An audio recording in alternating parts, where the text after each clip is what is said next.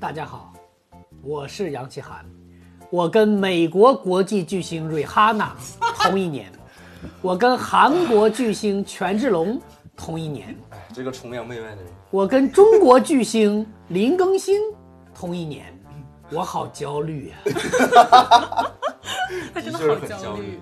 大家好，嗯我是和迪丽热巴、古力娜扎、哦， 张艺兴、彭穗的李思恒。天哪！杨老师，杨老师刚说那几个人，我感觉那几个人如果看到这个节目的话，真的很想晚生会几年或者早生几年， 会气死吧想说听了八八年到底难发道生了你什的么就事不情会？吗？ 我跟张艺兴，兴是同样一天生日的。哇，真厉害，厉害死你！好了！厉害啊！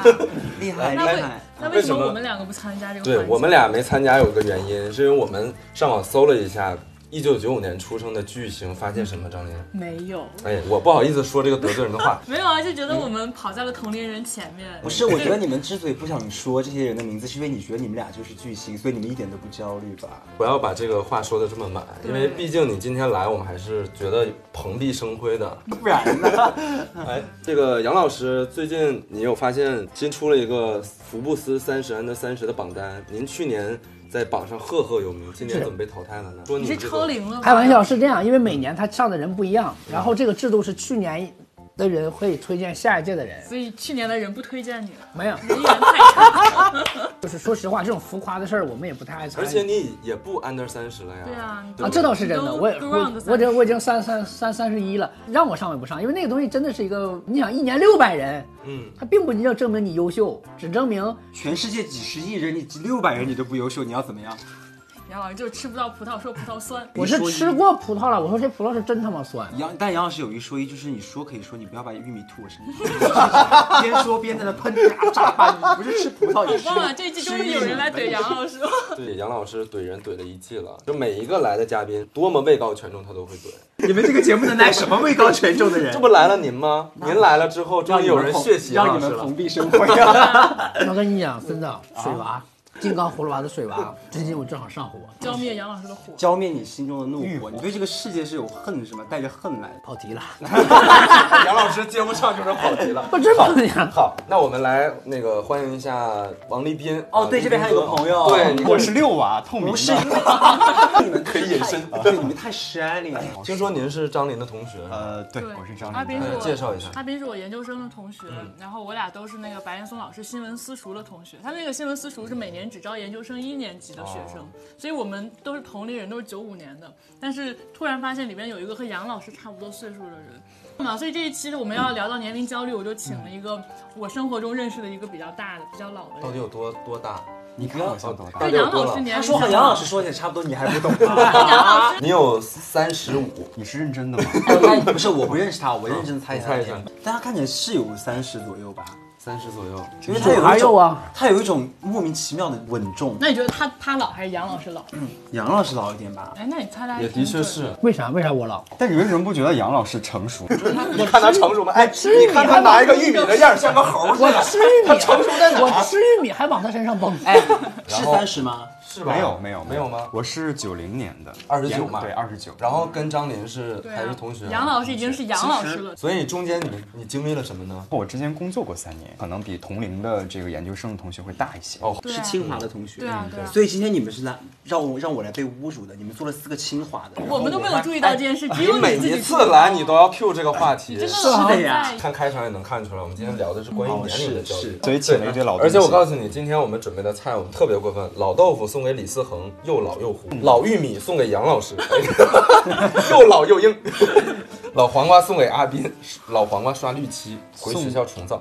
哇，我觉得哇嗯充满了恶意。那阿斌，你刚才聊到说你你是一呃一三年本科毕业，工作了三年，又考了研，那时候你多大？考研的时候，我上了三年班，应该是二零一一六六年年， 12年二十六岁。二十六岁考研，你是怎么想的？哇，高高龄龄考高龄考生高龄考试，其实嗯就是呃，大学毕业之后，然后呢，我一开始也是打算考研的，呃，因为我觉得在我们那边找工作还挺难的，尤其是本科学校其实也不怎么好嗯你。是哪的？对，我是东北的，哦 然后当时报考的是南京大学，但是没有考上，就就不知道自己能干什么，就觉得自己哎呀，可能也找不到好的工作，然后也就对未来特别迷茫。呃，但是那个时候呢，碰巧有的这个有招聘的信息，然哦你后就去上班了，哦就是想有的话就试一试，积累一点应聘的经验吧。嗯然后就去了，就是笔试啊、面试啊就过了，然后最后就到了黑龙江省北安市，它是一个县级北安市市是哪对。县级电视台对是吧县级电视台应该是最基层的电视台了，然后就干了三年记者，在电视台，因为我们是小台嘛，就记者基本上我们还不分战线，做这个采访、写稿子，然后还有拍摄，你都跑什么类型的新闻？都有时政的、民生的，然后农业的、工业的等等，特别多。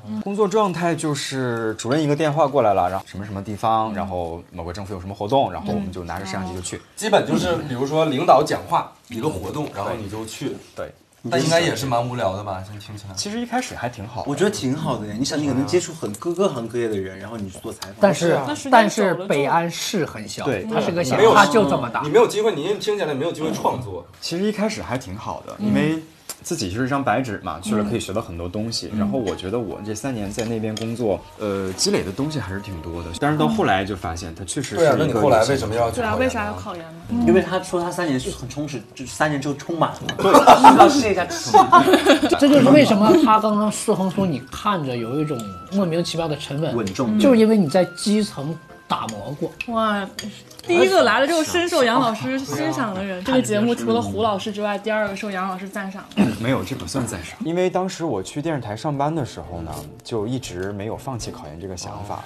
但是我刚工作的时候呢，我就告诉自己说，如果我刚找到工作就去复习，就去看书，其实太不务正业了，其实也嗯蛮对不起人家把我招过来招的。进来了吗？对，其实还是说先学本事吧，一年两嗯年学完了嗯你 发现其实真的来来回回就是那些东西，尤其是这种小的地方就是这样的。然后我们把这个领导发言稿拿过来，然后挑几条重点的。嗯有一个很偶然的一个朋友跟我说，嗯说清华的这个专业硕士他是要求工作经验的，所以我就想试一哎试。正好，嗯，然后呢，我和我身边的同事一个都没有说，所以你是边工作边在准备对考，研边，工作嗯边复习的。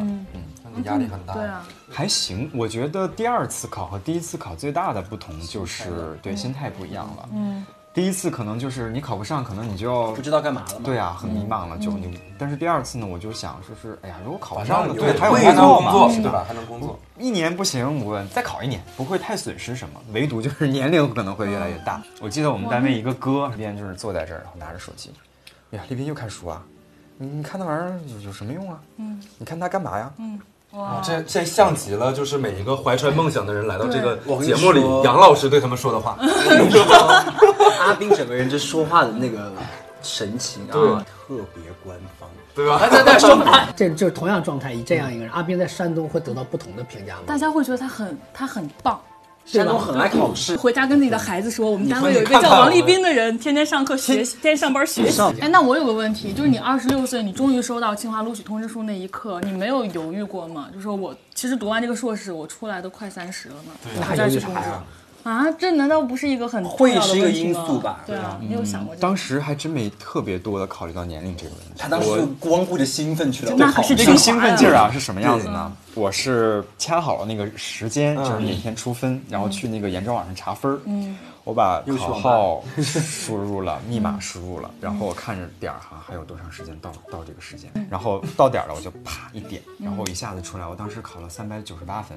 呃，我们第一那个是四百多分，他比我高很多，但是嗯我比第三要高二十多我分。第二名，哦对，当时我就用手就啪啪啪啪啪这样的、 拍桌子啊，拍老虎机一样，嗯对，就特别特别兴奋，呃，然后以至于后面很长一段时间，其实都在都沉浸在对，这个都都在很都喜沉悦浸，在那个对那个，所以根本就不会考虑没我有刚才问的。没有考虑那么但多是年你龄的如果问题。这样去跟你父母说你考上了，你父母会有这个年龄会上的担焦虑担心帮吗？动耀祖现在不至于经常出现在我不的至于吧生活里吗，尤其真是的读了博士，你是上上上硕士二十几，二十二十六，二十六，六嘛，其实不算大。我高中同桌，我跟他当同桌那年是他高考的第十年，哇，我的天哪！他考了一共考了十二年高考，就在我之后他又复读嗯哦，了一对年。你跑一一轮个了，轮啊跑一我们当时是文综考题叫对改革开放三十年的对啊想法。他第一次高考他的时候是从改革开放二十周年的感想，一直到我印象很深。我们复读那一年，国庆当时大阅兵，今年七十年阅兵，当时是六十周年阅兵的时候，哦他就说：“哎呀，说五十周年阅兵的时候，我就在准备高考，我的天哪！很有沧桑感。”我们看，就是学校的老师都没有他资历深。三届奥运会，这个太啊 太教育对真的所以他这个情况，我是非常能够、能嗯，够、理能解够、能够。哎，那你到了清华之后呢？到了清华之后，开始还觉得挺新鲜的，那么大的学校，那么漂亮的校园，怎么了？还是很官没方事，是吗朱军，你说， 朱军老师啊，好，然后好好呢？就就就挺新鲜的嘛。但是过了一段时间，这种焦虑就有了。嗯新鲜劲儿一过，然后呢，就发现自己和身边同学差别特别大，就是觉得身边同学特别优秀啊。嗯哦啊、对，这种这种多跟焦张虑琳特别玩，有这个想法就没了。 对啊对啊，所以现在就现在不就跟张琳玩了吗？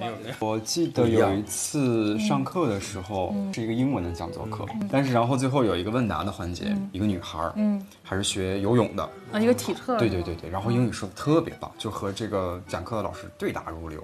这种上学的时候，然后就很讨厌， 然后就像你 啊，这是我呀，你在上学的时候就喜欢上这种英语课， ，Yeah，I mean you know，来，哎接下来你说英语就好会了。说 I mean， 哎，Yeah，you know，Yeah，goodbye。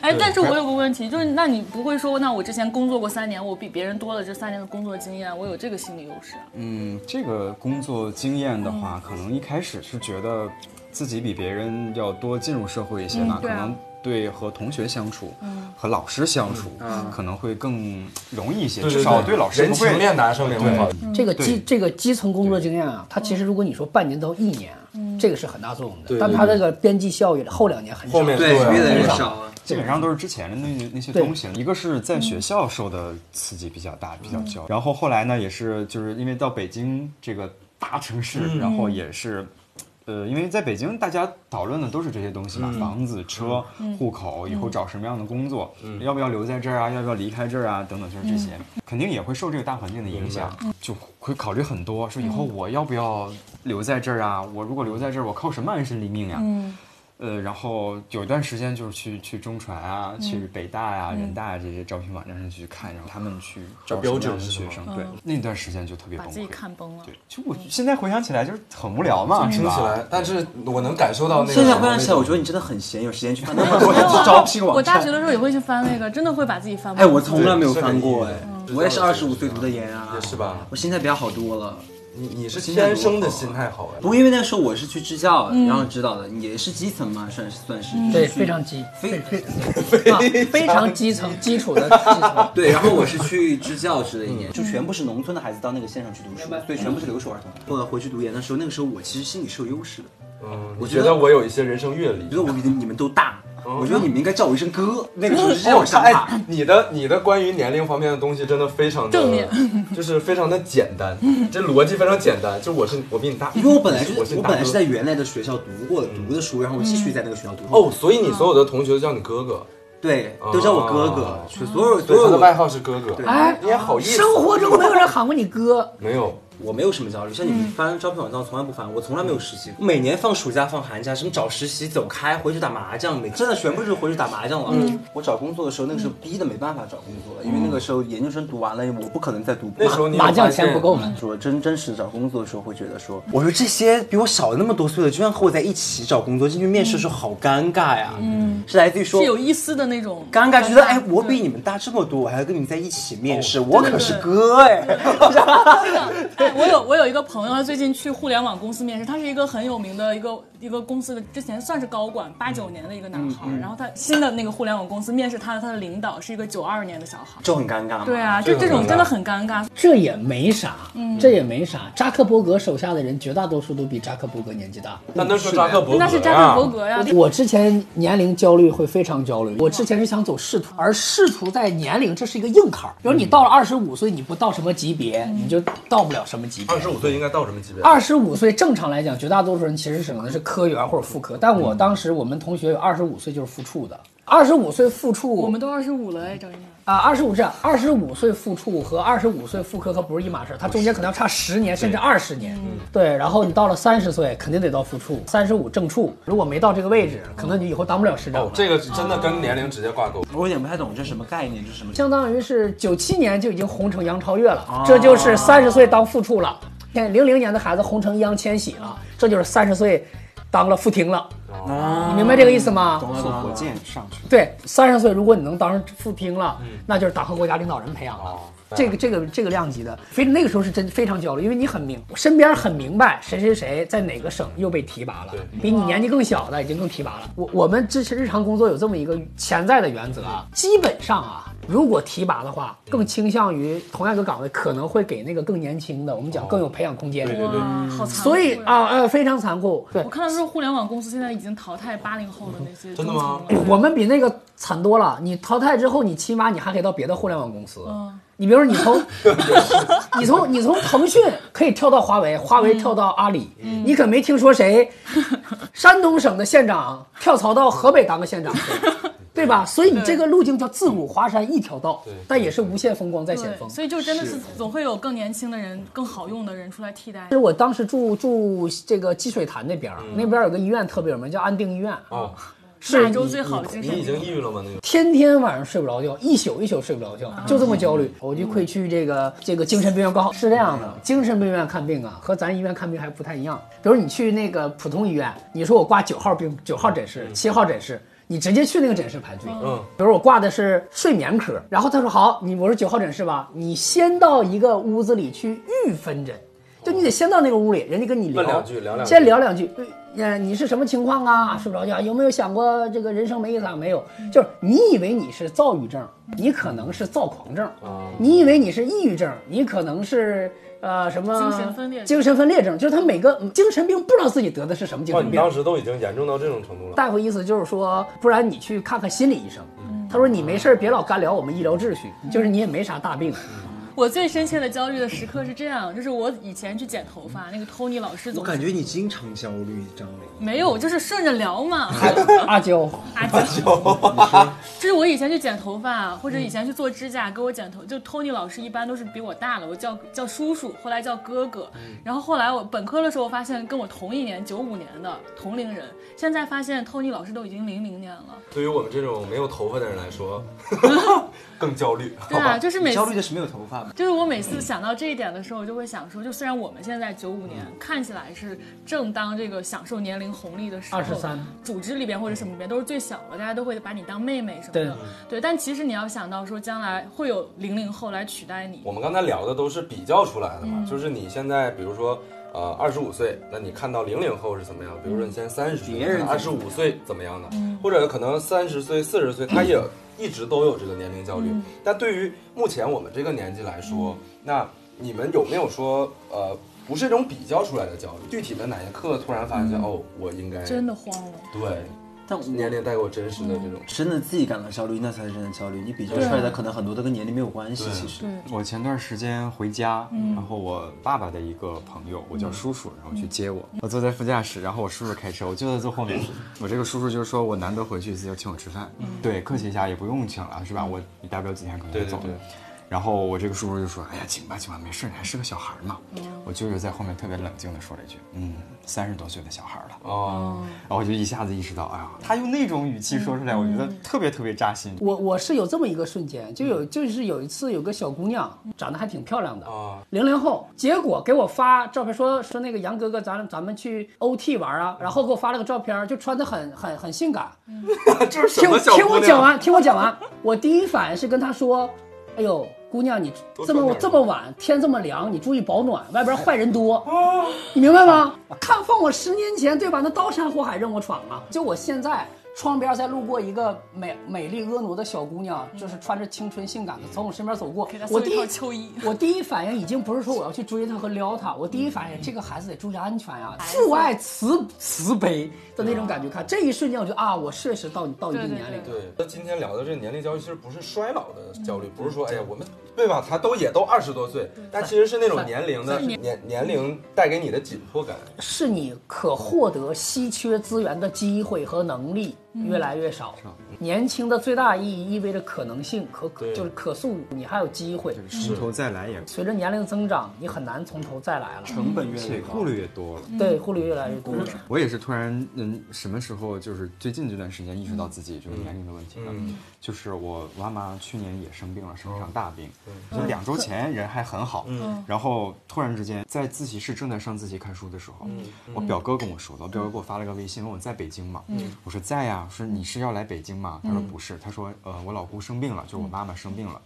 然后我就给我爸打电话，然后他说在哪那个医院，然后我就立刻对立刻就去奔着那个医院去了。然后我去了之后，那个我特别印印象特别清楚，我进了那个急救室之后，看到我妈妈的第一个画面就是，呃，大概有五六个人，医生和护士围着她，嗯然后一遍一遍的喊她的名字，看她有没有反应。对，然后我去了之后呢，那个医生就是来让开让开，你过来，然后就一遍一遍问我妈这是谁，然后我妈呃那时候意识还比较清醒，然后她说是我、我儿子，你儿子叫什么名字？说啊叫王立斌。前几天医生不能确诊，要做很多的化验才能确诊。然后我妈妈的情况就越来越糟，有一段时间就是她一个晚上就是眼睛闭不上，就半睁着这种，然后就一晚上就全都是那个状态，一晚上没睡觉。我从那边出来之后，我坐在椅子上就绷不住了，就嚎就是嚎啕大哭，然后身边还有人，我就忍着不出声音，然后真的是泪水一大颗一大颗的不停的就往下掉。嗯我就想为什么是我，为什么这种事情会发生在我身上？但是我又什么都做不了，嗯我还是一个学生，我的舅舅们，他们可以去找人啊，嗯找关系啊，我的哥哥可以出很多力，但我就，感觉我真的那种很很无力吧，嗯就是能做的事情特别有限，就是你让我照顾，可能我都照顾不了，他不让你去。你嗯之前没有意识过说，之前没有，之前没有直嗯面生活的压力。我还觉得嗯自己可能还是个小孩儿，因为嗯就在父母面前都都觉得自己是个小孩儿，对，三十岁的小孩儿嗯就。一直在学校里。但是突然之间就觉得啊，自要己该成到为家里该到的顶顶梁柱了，对，该到应该长拿大主的意时了候了。。对但是你该拿主意，但是你又拿不了主意，嗯你你没有又能力做决对策，对嗯，所以我跟你说，长大是件很残酷的事情，因为你一旦意识到自己长大，你就知道你不那再个被是护对保护。，那个时候是突然一下的。对，对似乎我们总是在一些不好的事情中才学会长嗯大。你知道我以前对时间是完全没有概念，就是没没有这个焦虑。我觉得我一直都觉得看出来了，因为你每次跟你说话，你回复我都是晚上五六点那时 候才醒，我你心对态，时间真的没有是是那时候醒了还 是那时候那睡的？时候醒因为我心态非常好。我心嗯态好的地方在于，我觉得年龄不是个问题。那可能是因为我确实没有遭到这种压迫感。嗯但是有一次是真的是让我觉得不行了，这个时嗯间这个东西就真的是它太吓人了你。知道我有我有一次我调侃他们，因为我们说现在的市场不好，嗯要到至少到什么二零二二年，可能市场会回暖一点。嗯然后我就那个跟森我说。哇，哦到时候你已经三十岁了，然后李森，我一、哦我 然后他没一有下我子下泪，眼泪就出来了 他一下不夸张啊，为什么他说他就想自己三十岁，因为他真的对时间和年龄没有没概有念。概念。三十岁要等到三十岁能接到下一个活儿，哭出来，真实的哭出来。那这倒值得哭。 没有，是这样的，大家问我多少岁，我都一直说我是九二年。对在我心里面，我觉得九二年它不是一个大的年龄。对，但是当你把那个岁数说出来的时候，你就会对，那你会些觉得卡，哇，就跟我当年读高考的时候一样。嗯我上高考之前，我高二的时候我在家里哭了一场，我妈让你干嘛？我说要高三了，我说我要死了。结果读高三好好的，我读高三我还也逃是课，。我听说二零一三年来了的时候，我突然心里咯噔一下，然后特别难受，我什么就觉得2013，因为我我从说我哦，我十八岁对，因为了，我因为我从小学就开始算，我是二零一三年高考，所以二零一三嗯啊那一年真的来的时候，但是来的时候又觉得很害怕，就就但真正到的时候对真的来了。了就有没。但你说那个事情是真的，嗯但你刚说没活儿那个是个玩笑话，但对我来说就是这样的。嗯就我现在，因为我来北京一年了，你看过多快，我根本没有没有这个对感觉对。嗯我来北京一年干嘛了吗？什么都没干，玩儿啊，天天喝酒啊，在家里面。对所以所以你看人家在干嘛？人家都是在努努力力的工作。我朋同朋友是在当白领嘛，就说我们要放这个国庆节，放五嗯一节。说你难道不开心吗？我说为什么？反正我每天在放假，我根本对这个放假没有任何概念。今天周五、周六，so what？我只觉得周五好像就应该去纯 K 唱唱歌，因为大家都有空了嘛。然后有一天就是突然就是有一阵子就是前段时间的时候，我有点轻度抑郁了，就有一点，就是但因为这件事，因为就是觉得自己不知道在干嘛，我不知道我到底在干什么，我来北京到底在干嘛？我每天躺在家里面跟个尸体一嗯样。然后我真实的就走到那个有一个地铁站，因为地铁站是最繁忙的地方嘛，哪一站地铁？就是青年路，然后我就坐在那个那个街沿上，就是那个出出口的时候，马路看牙那些子人尖儿马路眼，牙子，拔着牙了，然后我看那些人走来走去的，我就看那些人走来走去，有什么老年人啊、小孩儿啊什么的，那个各种各样的人，青年大家路有都老是有个小孩儿，大学生也不一定每个人都开心啊。然后，然后我就看他们就走来走去，很匆忙。我那个时候是羡慕的，就你看到各色人等都在忙自己的事情都在有自己的生自己的事情活，做嗯在自己的宇宙里面。他们其实也去纯 K 的路上，老年人和小 孩。他老年人在去他们的广场舞，小孩在去他们的游乐园。 Anyway，反正他们是很匆忙的，比如说老人就提着菜，然后嗯年轻人就提着自己的电脑包、公务包什么的。我就觉得那在那一刻，我觉得我自己就是找不到位置，找不到位置，迷茫了。你是跳脱出了那个年龄焦虑上，其实你是对时间我就啊，对时间维度上面的嘛，嗯所以其实跟这个年龄没有关系。我觉得任何一个年龄层，你都可能焦虑，因对为不同的事情，你的对生活状态，它不能单拉出来看。对所以对于我来说，我是觉得我迷茫在了时间里面，就是我在时间里面走丢了。嗯，我不知道我现在在哪个位置，就是我的生活的位置，我也不知道。我在这个世界的位置我也找不到，我在这个时时间里面的位置我也不知道我该干我嘛。 突然恍惚发现自己可能要到三十岁了。对，然后那个时候我没有意识到，因为他那天突然说，他说我完突那然个，对这他个是突然真事 Q 的时候，我眼睛红了。对最最可怕的不是有人 Q，最可怕的是他身边没有人接着 Q。杨老你师是说杨老师， 他就觉得你身边没有一个他，他觉得我身边没有朋友我？觉得你是你应该跟你那些白领朋友再多玩一玩。哦，他们没有时间玩。我觉得叫人无远虑，必有近忧。你的有些朋友我了解，他们的物质基础和一些条件哎，对他们说就是再玩十年，他可能也能，我估计也能扛得住。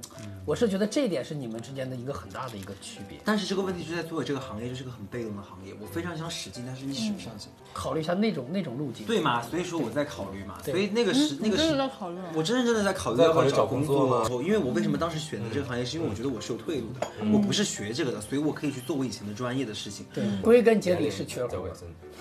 对，问题是其实是归根结底是缺活儿，然后你会质疑这个路径和生活方式行不适行不适合我？这就是人无远虑，必有近忧。其实，所以对于思恒来说，他对于年龄的焦虑是对时间的迷茫，他感嗯知不到时间。我感觉不到时间，我麻木了。对，那对对阿你斌是来说，无力你感的根源是什么？感觉是那一种无力感，嗯，对吧？对，可能说这个金钱和物质会减少很多，大部分很多人的这种想钱法。的最大意义就是安全感。因为对，他焦虑的本质可能 maybe 是自己要长大了这个东但西。现在就是会经常想，哎呀，会算，哎呀，快快三十了，是吧？奔了三十之后呢，就马上嗯就奔四十去了。嗯，到了四十之后呢，半辈子就 没有因。为你看，其实我们其实对于我们很多传统的人的人来说，其实脑子里是有那个思想的，就是什么年龄阶段该做什么样的事情。对一旦没达到那个东西的话，你就会焦虑。总觉得嗯我这个到这个点了，我应该干这个事儿。有有些有些事儿啊，因为我是我算是到岁数了，到什么年龄干什么事儿的最大意义是什么呢？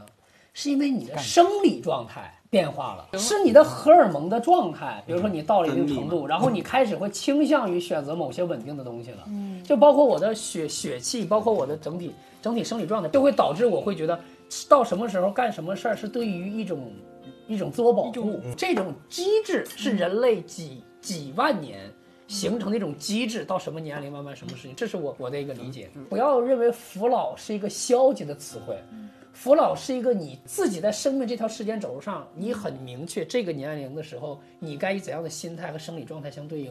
我觉得嗯是以前就是在大学的时候，我们周围有人可比，你可以跟你同年级的人比，你是有一个明确坐标轴嗯的。然后你大学毕业之后，我们没有这个明确坐标轴了，就开始说就是什么年龄做什么样的事情。如果你又不服这个的话，就是像思恒这样，我去了一个全新的领域行业里边，我就不再拿那个世俗的那个什么年龄做什么事来要求自己对对。那你在这个行业里边，如果你一旦没有自己的目标、清晰的目标，那这个坐标轴消失了，你就很容易迷茫。我这个扶老的意思不是说就觉得你已经老了，是说叫认清年龄，做对应的事儿。我举个例子，比如说我以前用或者用的护肤品，更多的是比如说叫补水精华，比如之类的。现在我不得不加上反重力精华，就去皱的，叫三十岁以上的女性用的护肤品了。我现在已经。哎，那你什么？你但是为为什什么么不用三三十十岁？对，因为因为三十岁以上男性一般不护肤，这个不是这个扶老，就是说你要认清你自己的年龄状态。啊三十岁你应该做就三十岁一些相关 的事干情，啊比如干啥？你三三十岁十应该干嘛？三十用抗皱面膜呀？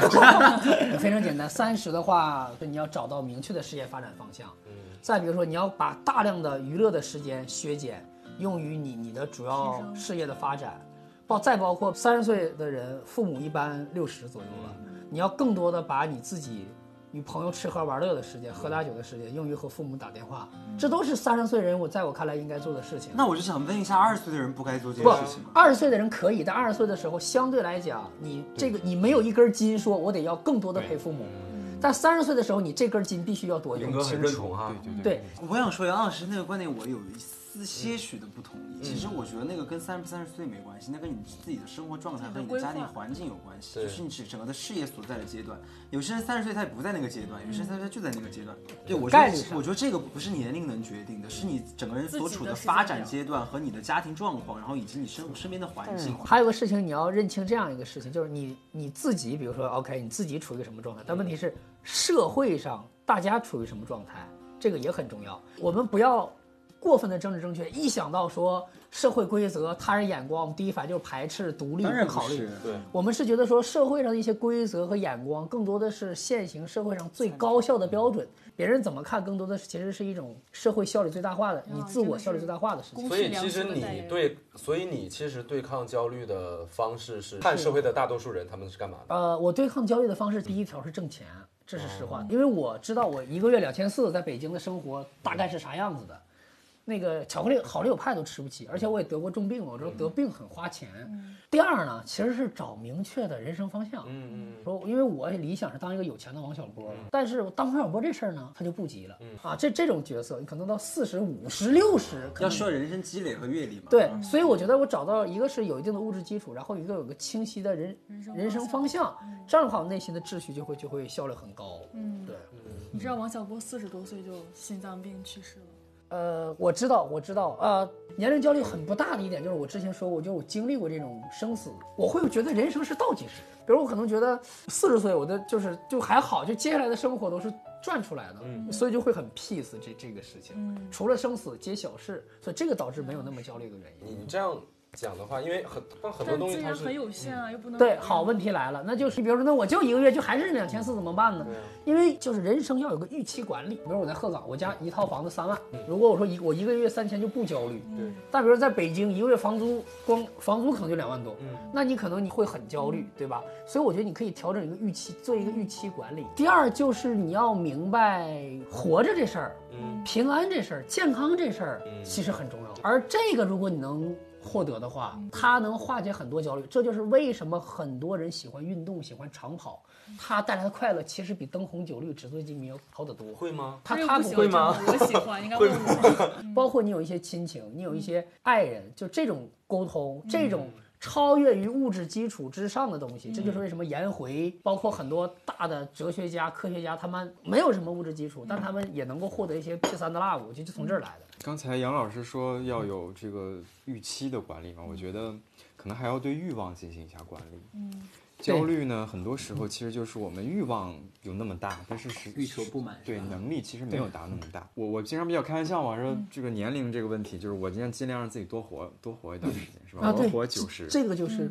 我活九十，那么你平均人活七十八十，那嗯我的三十岁相当于你的二 十岁，这个生命只要我活得足够长，我一定会把 你们熬死我只要把你熬死。 九十我岁刚有才九十岁的焦 虑。哎，我刚才听完你们俩说完之后，我其实特别难受。一会儿嗯让我管理我的预期，一会儿还要管理我的欲望，我真的很累。嗯你是想放其实纵我是说吗实？话，我觉得他们讲的其实还蛮那种功利主义的。我其实我其实是一个很浪漫主义的人。嗯，我以前小时候是做计划的，嗯，但是我做的每一个计划都会有一个变化，啪一下进来，把我所有计划完全打乱。嗯，包括我去支教、读研究生、参加奇葩说，上学上学所有的都是根本就是计划外的，计划外的，你没办然后法。恰巧这个计划外的会直接引领你去另一个你原来对，根本没有想到的所以方你的向。人生有很多分叉 A、B、C、D 四个选择，但这个选择 maybe 不是你本心的选择。嗯但这些都构成了你这个人的时间表嘛？对就啊每个人都有自构己成我的时时间间表轴嘛，我对，的事件轴嘛。但但我建议还是大家尽可能让自己的人生可控。嗯是，然后让人生可嗯控，不能这样你靠天吃饭你会更有安全感。对于我我来说，其是实的我其实不愿意去给自己设立这些，这样我觉得对我来说太无聊了，因为我你呀、目标你还是没到年纪。我跟你差不了两岁对啊，，看你俩没不没嗯差多四少。呃四岁三岁，我今年的心态和去年可就是完全不一样的。就是人呐、人的这个心态变化不是一个心，不是一个滋的变化，嗯是一个滋滋一个变化，是嗯是这么一个变化这个的确。是你再过几年，你再过几年，你看吧，某某个点你瞬间就会状态完全不一样那就等我们到那个年龄再去想那个年龄的事呗。对对，对这个这个因为不行，广大广大电视机前的朋友，你们一定要记住，到了那个年龄再想那个年龄的事，你就措手不及了，这就叫中年危机的由来。但是我也想说，如果你现在还没到年龄，就想那个年龄的事，你会会有更多重焦虑。对，对哎，人无远虑，必因有为你近忧啊现。在就有自己有自己现在的焦虑了，我还要去想三十岁以后怎么怎么没有达到，那我一定会更焦虑，那我整个人人生他就充这满焦虑。种及时行乐的思想非常的危险。我从来没有及时行乐过。自由主义的人生观吧，值得警惕啊！我只能说，我反正是适觉合我他是。觉得就是每个人有每个人的时间表，杨老师有自己的时间表，是李思恒有自己的时间表。就是我之前看过一个他的演讲，里边说，就你你周围的朋友有有有人可能把你遥遥领先掉，有人可能就是还落后在你后面，但是没有关系，就每个人都应该顺应自己的那个时间表。这里面说的特别好，我觉得特别适特别适合今天这个场合。说有人三十岁了还没有结婚，却依然很快乐；有人三十岁了才拿到文凭，却依然值得骄傲；然后有人三十岁了。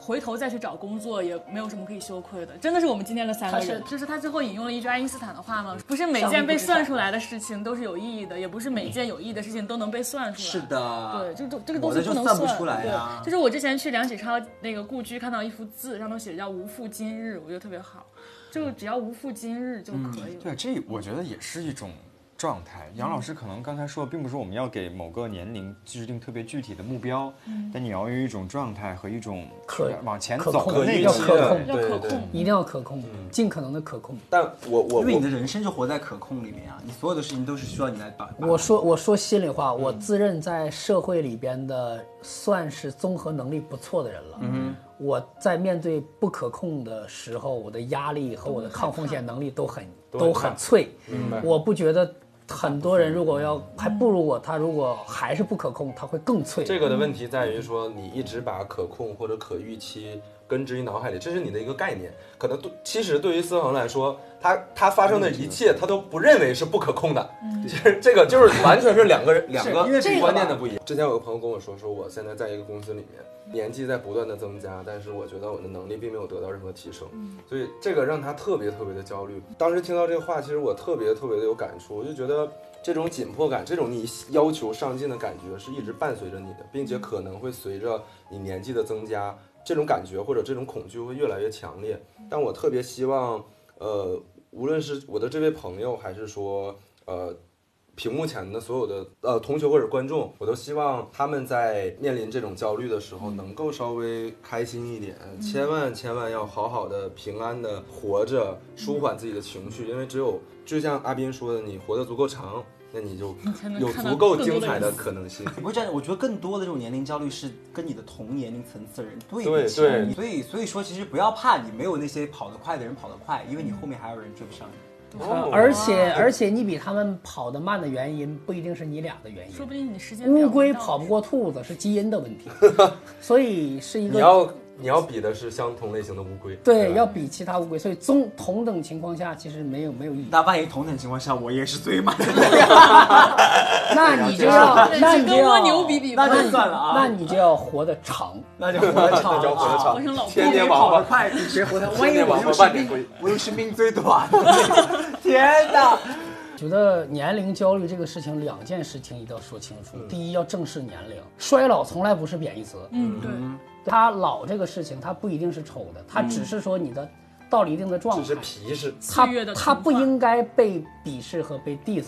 就嗯我到了三十，我不需要不需要耻辱；我到了四十，不需要耻辱。这第一。第二，自然界是在进化的，嗯，而焦虑是给我们带来痛苦。那么，如果这个东西给一代又一代的人类带来了这么多的痛苦，它为什么没有被进化掉呢？对嗯那说明它肯定有它正面作用。对，那焦虑的正面作用在推动你去思考，它会让你重新调整内心事物的先行后续，嗯是的，让你去这个更是对的让你更主动的去做那些你认为更该、更值得花精力做的事情。对，所以即如果你焦虑的话，我认为你第一反应其实应该开心。就我还有还我还有颗上进之心，只不过还是那个我那观点，叫可控，让你的焦虑肯定嗯 没有真的是错让你的焦虑在可控范围内，对，叫不杨老牺师牲健康的情况下。杨老师对于就这这个节目里面的观点也非常要求可控，对就一定要让大家认同。我跟你 讲，因为杨老师最后讲的点，我其实挺认同的。因为我焦虑是你思考的开始，总比你麻木每天都不知道是的你自己干嘛。如果我天天还是像这样，然后完全不焦虑的话，我觉得我废了。其实就可以焦虑，但不能一直在焦虑的一个状态嗯中去天天过日子。是的阿娇嘛，尤 其实尤其是今天当年龄这件事和焦虑这件事放到一起的时候，maybe 会让你在现实生活中产生更更更大的无力感。就是今天阿斌来之前，我问过我们师傅老白，因为去老年白是啊白白岩松，就是他经历去年那件他妈妈生病的事情的过程中，其实就是我们师傅一直在安慰他，他是最懂阿斌的这个焦虑的那个人，所以我嗯就我就提前问过老白说，那个阿斌今天要来，你有什么话要送给他？然后老白给给我发了这样一段话，给你念一下。他说：“我在二十八岁的时候写了一篇文章，叫《渴望年老》，说明我临近三十的时候，对年龄的忧虑是与现在正相反。现在的三十岁都被周围的概念给传染了，好像必须有这个有那个。其实拥有三十岁才是最大的财富。对对，就是我觉得哎最后一，句话我听完这段话，我特别大的一个感触，我觉得你可能像白老师那个年纪，他嗯他会二十痛嗯八岁的时候写的叫《渴望年老》，然后我们这个年代做的节目，今天的主题，我们二十四五岁在年龄焦虑，对，这个社会上有很多人拿着镰刀想把我们割成韭菜，嗯贩卖着焦虑，用如下标题：三十岁再不怎么怎么样，你就怎么怎么地了；九零后已经开始怎么怎么地了嗯对，你的同龄人已经开始把你甩开了噱。头，这种这种人血馒头，我们一定要去警惕和抵制，而且尤其不要因为你到了一定的年龄，相信一些一夜暴富的神话。嗯，我前两天我去拉斯维加斯，我朋友跟我说你应该赌啊，多少个一夜暴富？我说谁？我说你说谁？说不出来啊说不出来。我说赔钱的，大他说了一大堆，就是大家一定不要因为年龄的一些原因去诉诸旁门左道，对对慢慢来才能很快。是对的，你要相信自己的选择，当下的选择就是造就你的那个选择。你之所以成为你，就是因为有时间对赋予你的东西。嗯如果让你给十年后的自己说一句话，你会说什么？十年后的自己，对，三十七的你，三十七的哇，我，三十七的李思我又福，要哭了。我想说，必然会到三十七。真是我会对十年后的那个我自己说，就是、谢谢现在的你。哇， 不行，不行，不算人话啊！谢谢你带来的饼干、水谢果酒。谢谢，现在你什么呢？你有什么可谢的对呢啊？就是现在谢谢你所做的每一个决定，谢万谢一万一十年之后更惨怎么办？ 更惨也无所谓啊。你会说什么？我会说，嗯希望自己十年后会变得更有趣。啊，你哦，爱很值得变得有 趣，很值得变成一有个有趣的猪君了，由朱军变成谁呢？变成撒贝宁，变成朱佩奇，小猪佩奇。佩 小朱佩奇。其实我觉得还有一句话其实挺好嗯的，就是说谁都年轻过，谁都会老，真的不用特别把年龄这个事情不用特别当回事儿对。其实我们每今个人生有嗯每个时段有每个时段的精彩，不必要非得拿这个年龄去衡量的。对，我就前几天在朋友圈看到一个特别好的标题，是那个清华的严宁老师写的，说到了四十岁，我才发现这年龄前所未有的好。所每个以年龄都应该这样。对，所以十年后我三十五岁，那我就会说，到了三十五岁，我才发现这个年龄前所未有的好。 我本来想对十年后的自己说，安息 吧。哎呀，真的，我如果我必须要反思一下，如果我按照现在目前的这个生活节奏来活下去的话，十年后真的不一定会活十，再活一活个够在十立年。我我会对十年以后的我说，那个时候你一定要还继续跟英男和张琳录你吃饭没？哇，哎呀，杨老师又 在，很难了吧？十年杨后老还师有还有这个 节目吗？ 明年都不一定有了。英男都不一定有了， 哇，杨老师真的说一句人话，就一整季了。那这样的话，我也要我也要来一点做一点人设啊！今天此时此刻是杨老师的生日，哇，对，是真的，嗯，很凑巧。哎，那走吧， 来，就我不们耽误你过我生们日了，杨老师。我们正好在这样一个真的是昨天 对对我必须要说一件事情，今天是我来北京的整整一年吗？吗？啊，那他 啊吧，哦，哎，杨老师的生日， 10你月来了18整整一年。对，斌哥，你快想一下你讲一个去年在干嘛？对，好，不重要。那呃，正好也今天也是我们你吃饭没第三季最后一期的收官，这最后一期了，是的应该也是整个节目的最后一期。十年之后还有，有可能。下一季就十年之后 了。对，那哎，我们今天也正好准备了一个蛋糕，真的假真的的？啊真的真的真的准备了一个。整整一年，没事儿都行，为了节目，来吧，为了甲方哪天生不行啊？我们哪天生日？ 来来来来你来们，是故意的吧生？日快 乐！祝你北京不不不不不不，其实也是呃好几重含义嘛。还有你来北京一年，对不我不对？要刚刚知刚我刚道，要是不说所以的话马你也不上知道 啊马上加进加进这一层，然后同时呢也是庆祝我们你吃饭没第三季收官，对好不好？好，然后我们我们现在。关于你的生日，你来一年都不重要，重要的 是我们一起许愿，希望我们还有下一季，好不好？ 来我们吹灯拔蜡，来，大家一起许个愿吧，啊，我许们愿要我我们要们。大声说出来你吗吃饭没？第四季，我认真的不许愿，我们你现在认真的做吗法？我认真许愿，快点，祝愿我们有更多的客户爸爸，嗯好不好？这个是需要住院的。也祝愿观众朋友们都开心。对，好不好？哎，我能来，我能补一句话，跟观众说一句话吗你？跟观众说，如果你们是因为焦虑看到我们的节目，希望你们能够有一天早一天离开我们节目。是的，好，来来来来来，祝杨老师长青啊，祝思恒祝长思长恒留长北虹，京，哎，长虹，长虹祝我们祝节节目目，长生。对，来来来来来，三二一，哇，对对对对，吹灯拔蜡了。不怕丢人，不怕丢人，才站在这。只能的我，唱只能的歌。你说它风飞腾，风飞腾，可能适合所谓的出色，是人不是我。下里巴人，下里巴人，下里巴人，下里巴人，下里巴人，下里巴人，下里巴人。你吃饭没啦？